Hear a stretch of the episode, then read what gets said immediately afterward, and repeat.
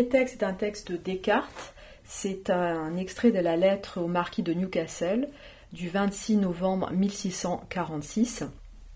Et dans ce texte, Descartes nous dit qu'il existe une différence entre l'homme et l'animal et que cette différence est une différence de nature et pas une différence de degré. C'est-à-dire que l'homme n'est pas euh, plus intelligent que l'animal. Euh, dans ce cas, ça serait une différence de degré, mais une, il est question d'une différence de nature puisque euh, l'animal n'est pas intelligent, il n'a pas la même nature que l'homme. On va voir que ce n'est pas un être pensant. Donc dans cet extrait, Descartes s'oppose à Montaigne, puisque Montaigne, lui, va considérer que les animaux euh, ont euh, une, pensée, ils sont capables de penser. Alors que Descartes, lui, a développé euh, dans le discours de la méthode, il développe la thèse des animaux-machines, c'est-à-dire que les animaux sont comme des automates. ce sont de, ils, sont comme un ensemble de, de pièces mécaniques et ils sont euh, dépourvu euh, à la fois de la pensée et du langage.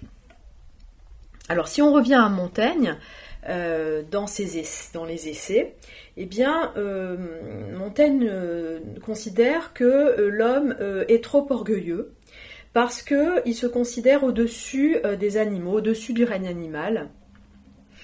Euh, et euh, euh, lorsqu'il considère que les, bêtes, eh bien, en fait, sont caractérisées par la bêtise. Et Montaigne s'oppose à cette, à cette conception. Et il en arrive même à se demander si lorsqu'il joue avec sa chatte, euh, bah, finalement, ce petit, cet, animal, euh, selon lui, pourrait s'ennuyer plus rapidement euh, que lui-même. et donc, il, observe, il nous dit aussi que les animaux, ben, ils sont capables d'avoir une communication entre eux. Alors Descartes, lui, va s'opposer à cette, à cette conception, puisqu'il va nous dire que l'homme est supérieur aux animaux. Euh, mais que ce n'est pas sa force euh, physique qui fait euh, sa supériorité. Les, animaux bah, vont être plus forts que nous dans de nombreux domaines. ils vont avoir, par exemple, plus de, réflexes, ils vont être capables d'agir dans certaines circonstances de façon plus appropriée. Ils peuvent avoir plus de flair que nous, euh, un odorat plus développé. Euh, mais euh, Descartes nous dit que l'homme domine, hein, il est au-dessus des animaux, parce que sa pensée est fondamentale. Ça va jouer un rôle fondamental, puisque ce que nous euh, ce qui, ce qui nous, place au-dessus euh, des, animaux, c'est notre aptitude euh, à, développer des pensées. Alors, pour Descartes, la, thèse des animaux-machines ne, ne, peut pas être, ne peut pas caractériser, elle peut pas s'appliquer véritablement à l'homme, puisque euh, l'homme n'est pas qu'un corps, euh, il a aussi euh, une âme et donc des pensées. Et il nous dit que ce qui exprime, ce qui révèle les pensées, ben, ce sont les paroles ou autres signes. Alors les paroles, euh, eh bien c'est euh, c'est pas seulement le son euh, de la voix, c'est pas seulement le fait de, proférer des paroles, parce que finalement les perroquets ont aussi cette capacité. Il faut que ces, ces, ces sons renvoient à du sens, c'est-à-dire à des pensées, ce qui est le cas chez l'homme. Par ailleurs, les autres signes, eh bien, ce sont ceux, par exemple, que peuvent utiliser les sourds et les muets, puisque ce langage euh, fonctionne comme le, comme le langage oral, puisqu'il exprime des idées. Euh, mais ces, euh, ces signes ne, se rapporte pas à des passions. Alors ce qu'il appelle des passions, eh bien, c'est ce que nous pouvons partager avec les bêtes. c'est le fait de ressentir. Euh, ce sont les, affects, par exemple la colère, la peur. Mais chez l'être humain, les, mouvements des passions, comme il nous dit dans le texte, sont accompagnés de pensées, nous dit-il. Mais euh, ils ne dépendent pas euh, de la pensée. C'est-à-dire que l'homme a une aptitude à la, réflexion, euh, il est capable de réfléchir sur, ses sur ses affects, sur ses sentiments. Il peut revenir sur ses sentiments, il peut, penser ses, sentiments. alors que chez l'animal, on ne trouve pas de pensée, mais seulement ce que Descartes appelle les passions. Et euh, c'est pour cette raison que euh, ces passions vont être plus violentes. Hein. ça peut, il peut y avoir des réactions euh, plus violentes lorsqu'un animal a peur, par exemple. Hein. un, chien qui a peur bah, peut mordre. Et donc ce sont des, des, réactions qui vont être, violentes. et donc on a vu que Descartes nous dit que les signes euh, que nous pouvons euh, percevoir, euh, donc ça peut être des signes ou des, ou des paroles qui expriment les pensées humaines, ne doivent pas se rapporter à des passions. Elles ne se rapportent à aucune passion. pour quelle raison? Ben parce que les, en fait, si on apprend à un animal euh, à quelque chose euh, en euh, utilisant une passion, par exemple, on va l'obliger à, obéir, hein, on va le contraindre à obéir en, lui, donnant quelque chose à manger. eh bien, pour Descartes, cela relève du dressage. Hein. on dresse un animal ainsi, un, un chien, un singe. Euh, et donc ça repose exclusivement sur la passion.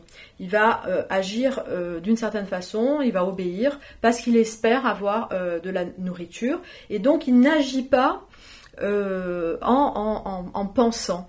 il agit en fonction, c'est un, ce qu'on appellera plus tard un réflexe conditionné, hein, c'est l'espoir d'avoir de la nourriture qui le fait agir.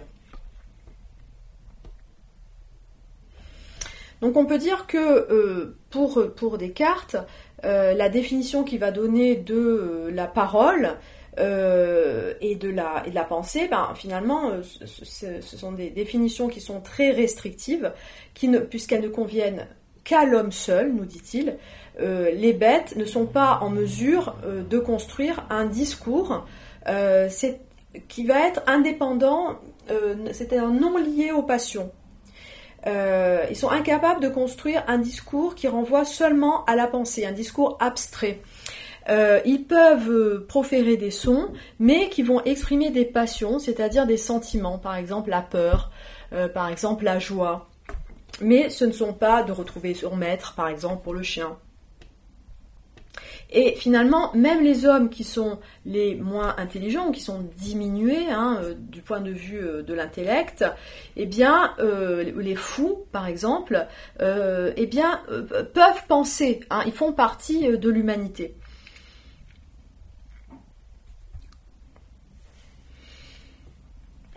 Alors, euh, dans ce texte, Descartes euh, reconnaît le fait que les animaux euh, peuvent avoir des capacités hein, qui sont hors du commun, que, les, hommes n'ont pas. mais ces capacités n'ont rien à voir, selon Descartes, avec la pensée. Donc le deuxième texte est un texte de Bentham qui est tiré de l'introduction au principe de la morale et de la législation euh, de 1789. Donc dans ce texte, euh, Bentham euh, expose son, espoir. Hein. Il nous dit que il espère que un jour les animaux puissent avoir des droits, des droits qui leur sont aujourd'hui refusés. Il donne l'exemple des Français qui ont euh, déjà découvert que la noirceur de la peau n'est en rien, nous dit-il, une raison pour qu'un être humain soit abandonné sans recours aux caprices d'un bourreau. Donc il nous dit que euh, parmi les, hommes, eh bien, le critère de la couleur de la peau ne peut pas être pris en compte euh, pour abandonner un être humain à la souffrance, à l'humiliation, à la torture. Euh, et il nous dit que euh, peut-être qu'un jour, on, pourra euh, considérer que les critères comme le nombre de pattes, la pilosité de la peau, la façon dont se termine le sacrum, ne, ce, ben, seront des, des, critères qui ne seront pas suffisants pour abandonner n'importe quel être vivant sensible à un sort cruel, à un sort de souffrance. Donc dans ce texte, les critères euh, euh, qui sont euh, refusés sont des critères physiques qui ne permettent pas d'abandonner un être sensible à la, dénégation de, tout droit. Hein. Ce qui veut dire que pour qu'un être ne puisse pas être abandonné à la, souffrance, il faut qu'il soit un être sensible. C'est-à-dire qu'à partir du, moment où cet être peut souffrir, euh, est susceptible de, souffrir, eh bien, euh, cet, être pourrait, euh, est susceptible d'avoir des droits. Hein, nous ne pouvons pas, dans ce cas-là, faire souffrir cet animal. les hommes n'auraient pas le droit de, de, faire souffrir un animal, par exemple, comme, un, être humain, c'est-à-dire tout être vivant pouvant souffrir, euh, eh bien, euh, pourrait avoir des, droits. Voilà. Donc ce texte euh, élargit la, notion de, droit au-delà de, l'humanité. Hein. Alors le troisième texte est un texte de Kant. C'est un extrait de la doctrine de la vertu de 1797. Donc dans cet extrait, Kant s'intéresse au rapport qui existe entre l'homme et l'animal et il se demande si nous avons des, droits euh, sur les animaux, hein, ou si nous n'avons pas plutôt des, devoirs euh, envers eux.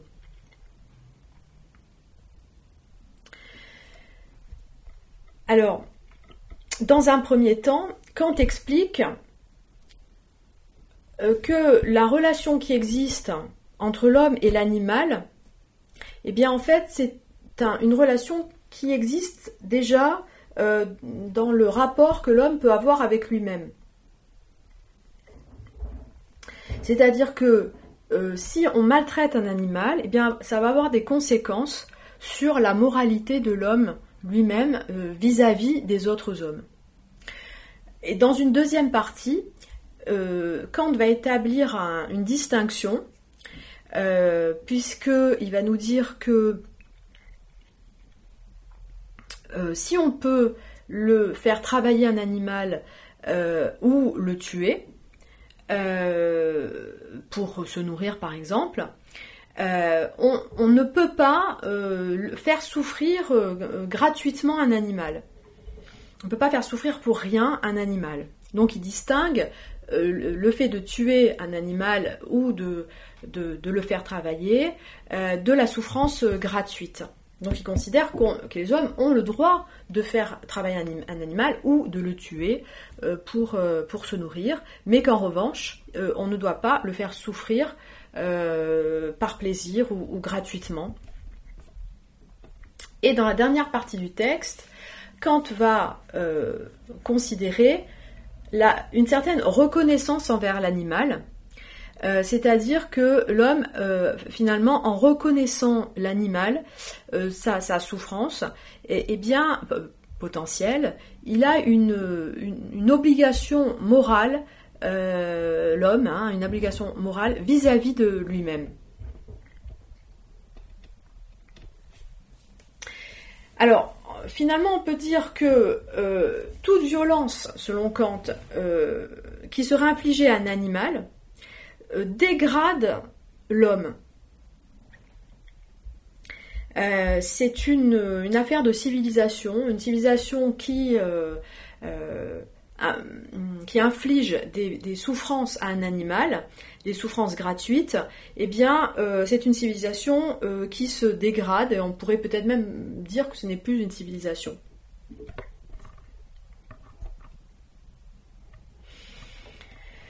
L'animal est une créature vivante qui est, nous dit-il, dépourvue de raison. Donc euh, euh, l'animal, selon Kant, n'est pas l'égal de l'homme, puisque l'homme se définit par sa raison. En revanche, c'est un être vivant comme les hommes. Alors la raison, pour Kant, elle caractérise l'homme seulement, pas l'animal. C'est une faculté euh, qui permet, la raison c'est la faculté qui permet de distinguer le vrai du faux, c'est une faculté euh, logique, mais c'est aussi une faculté morale, c'est ce qui nous permet de distinguer le bien du mal. Et c'est ce qui fait de l'homme un sujet, c'est ce qui va faire de l'homme cette raison euh, et son aptitude à, la faculté morale, c'est ce qui va faire de, de l'homme un sujet moral.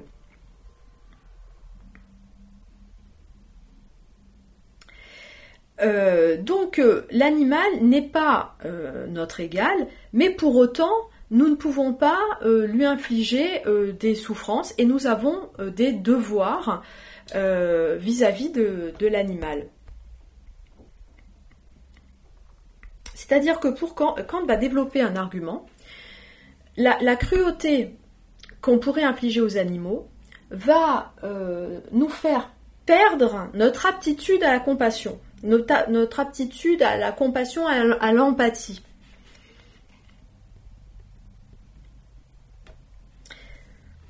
C'est-à-dire que nous, avons des devoirs vis-à-vis des animaux parce que euh, le fait de, leur infliger des, souffrances, le fait de les maltraiter, ça va dégrader l'homme.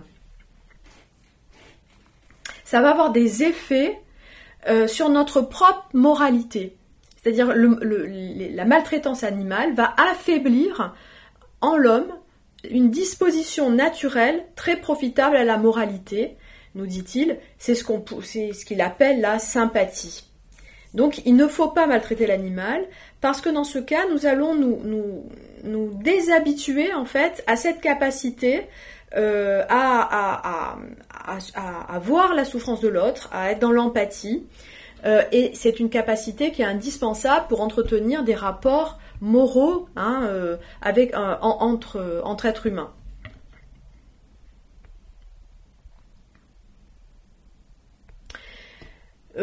Deuxième point, on, peut, selon Kant, se servir de l'animal, on peut le faire travailler, par exemple, on peut le tuer pour manger, mais on ne peut pas le faire souffrir de façon gratuite. Euh, euh, alors, on pourrait, penser hein, qu'il n'est pas moral de tuer un animal ou de l'exploiter, euh, mais ce, n'est pas ce que pense Kant. Il, fait une distinction entre tuer rapidement un animal et, le, et le torturer. Hein. Le faire travailler, par exemple, et le faire travailler jusqu'à ce qu'il en meure. Donc, euh, euh, nous dit que l'animal n'est pas notre égal, il n'a pas, de, il pas de, raison. Et donc, de ce point de vue, on peut l'utiliser comme un moyen. Euh, par exemple, on peut utiliser un cheval pour se déplacer. mais il ne doit pas non plus être, être utilisé jusqu'à jusqu'à l'épuisement. On ne peut pas euh, l'instrumentaliser euh, jusqu'à ce euh, qu'il en souffre. Mais pour autant, il peut être mis à notre, l'animal peut être mis à notre service. Donc Kant va distinguer ce qui nous est permis vis à -vis de l'animal et ce que nous devons avoir en horreur. Euh, par exemple, les experts en physique, les martyrisent pour le simple bénéfice de la spéculation, nous, dit-il. C'est-à-dire que l'infériorité de l'animal, le fait qu'il ne soit pas un être raisonnable, ça ne doit pas autoriser l'homme à le mettre euh, complètement à son service au point euh, d'accepter une cruauté vis-à-vis de l'animal. Par exemple, on ne doit pas le soumettre à des expériences scientifiques si on peut obtenir ces, résultats d'une autre façon.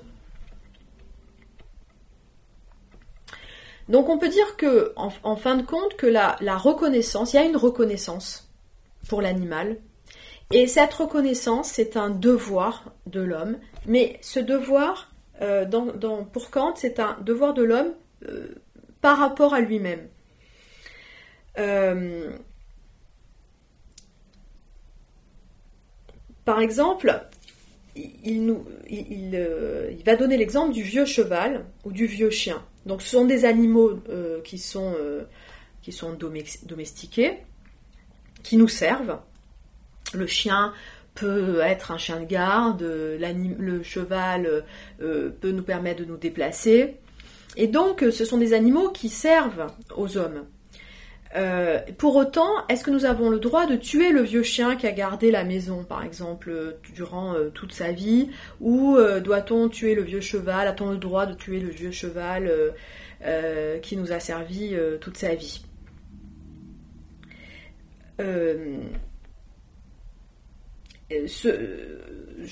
selon Kant, l'animal euh, même s'il me sert, euh, il ne peut pas non plus, euh, on, peut pas non plus s'en débarrasser comme d'une chose une fois qu'il est devenu inutile. Et selon lui, les hommes doivent une certaine reconnaissance à leur vieux chien, par exemple, ou à leur vieux cheval, Hein, même si euh, le vieux chien euh, ne, peut plus garder la maison, eh bien, nous lui devons une reconnaissance. Et c'est une forme, selon Kant, d'obligation morale.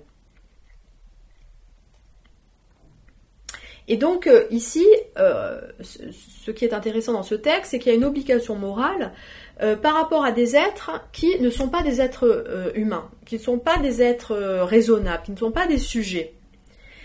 Euh, et donc, euh, Kant nous dit que euh, cette, cette reconnaissance, elle appartient indirectement au devoir de l'homme, nous dit-il. alors que celle qui est envisagée directement, la reconnaissance qui est envisagée directement, c'est un devoir de l'homme envers lui-même.